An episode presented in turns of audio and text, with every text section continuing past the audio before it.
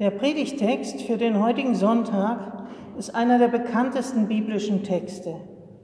Weil er sehr lang ist, wollen wir uns auf die entscheidenden Stellen konzentrieren. Ich lese aus dem Buch Genesis im ersten und zweiten Kapitel. Im Anfang schuf Gott Himmel und Erde. Die Erde aber war wüst und wirr.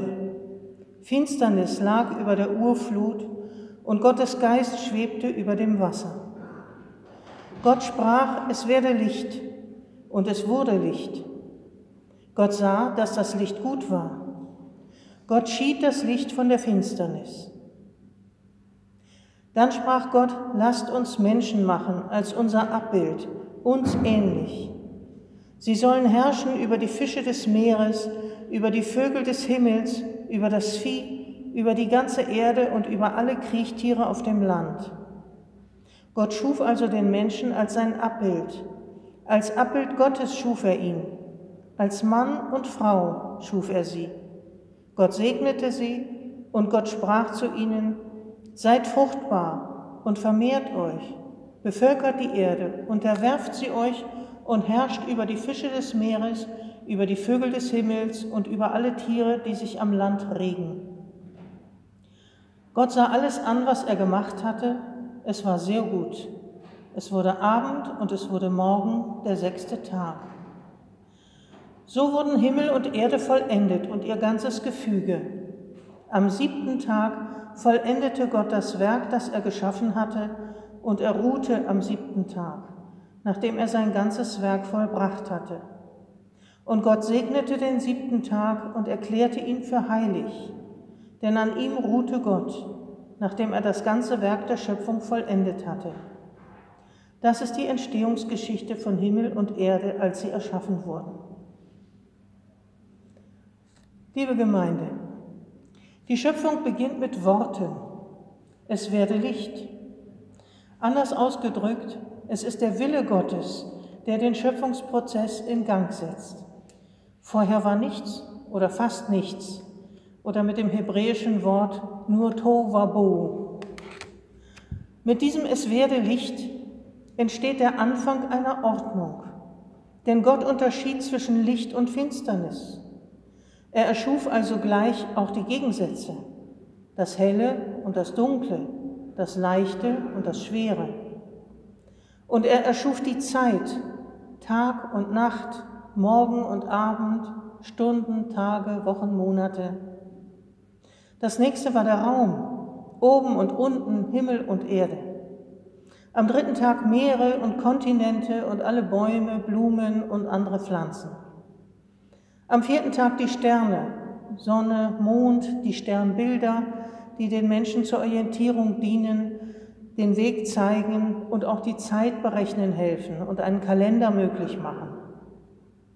Die Tiere kamen am fünften Tag, zumindest die Fische und die Vögel, und am sechsten Tag schließlich die Landtiere und der Mensch.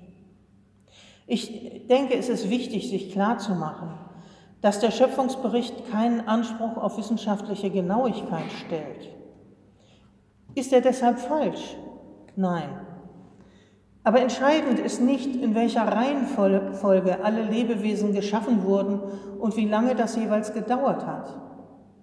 Den Priestern, die im 6. Jahrhundert vor Christus diesen Text verfassten, ging es darum, dass die Schöpfung auf Gottes Willen beruht, dass sie gut ist und vor allem geht es ihnen um die Beziehung zwischen Gott und Mensch. Und dafür entscheidend ist die Ebenbildlichkeit, auf die ich gleich noch komme, aber auch die Ruhe Gottes am siebten Tag, von der als Teil des Schöpfungswerkes berichtet wird. Sechs Tage Arbeit und am siebten Tag ausruhen und keine Arbeit verrichten. Davon abgeleitet gibt es das Ruhegebot in, in den zehn Geboten im Buch Exodus. Wir sind daran gewöhnt. Für uns ist das nichts Neues. Wir finden das selbstverständlich. Aber im Umfeld des Volkes Israel war das geradezu revolutionär. Wenn man einen Blick auf Mesopotamien wirft und auf die anderen äh, Schöpfungsberichte, die in den äh, umgebenden Kulturen existiert haben, äh, dann geht es bei der Erschaffung des Menschen immer darum, dass der Mensch die Arbeit tun soll, zu, zu der die Götter keine Lust haben. Das heißt, der Mensch muss arbeiten, damit die Götter sich ausruhen können. Die Tatsache, dass im Alten Testament der göttliche Rhythmus von Arbeit und Ruhe auch auf den Menschen übertragen wird, hebt ihn in eine andere Kategorie. Der Mensch ist kein Sklave, sondern er ist frei, sowohl in der Arbeit als auch in der Ruhe. Dieser Gedanke liegt auch im Bild oder Abbild Gottes begründet.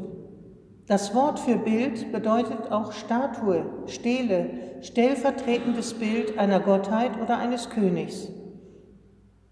Wenn der Mensch also ein Bild Gottes ist, wird er zum direkten Gegenüber Gottes.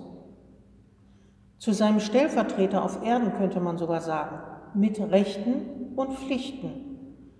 Daraus ergibt sich eine universale Menschenwürde, aber auch eine große Verantwortung.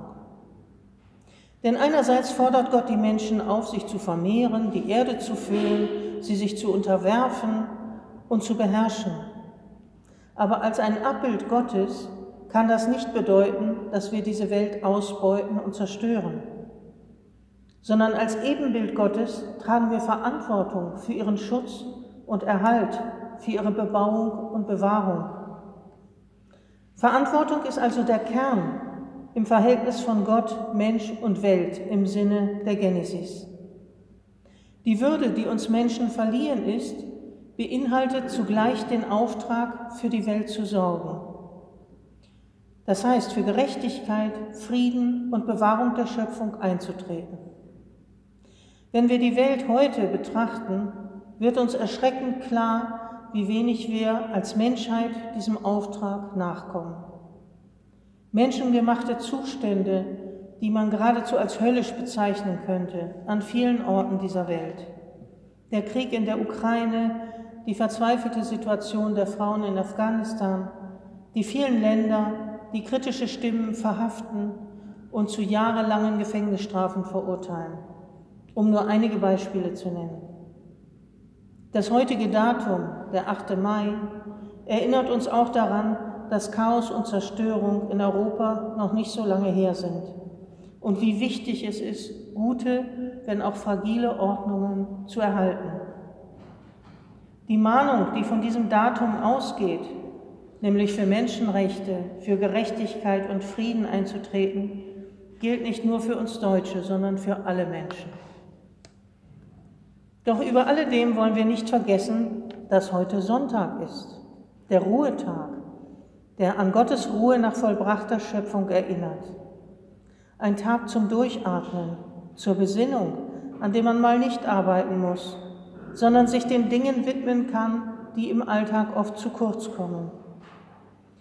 Gespräche mit Angehörigen oder Freunden, Spaziergänge in der gerade jetzt so schönen Natur, ein gutes Buch lesen, ins Theater gehen, Spiele machen, kurz entspannen und aufatmen. An so einem freien Tag denken wir daran, dass wir befreit wurden aus der Finsternis, aus dem Tohuwabohu, aus der Sprachlosigkeit und dass Gott uns, seinen Geschöpfen, immer wieder neue Wege weist und neue Chancen eröffnet. Amen. Und der Friede Gottes, der höher ist als all unsere Vernunft und unser Nachdenken, bewahre unsere Herzen und Sinne in Jesus Christus, unserem Herrn. Amen.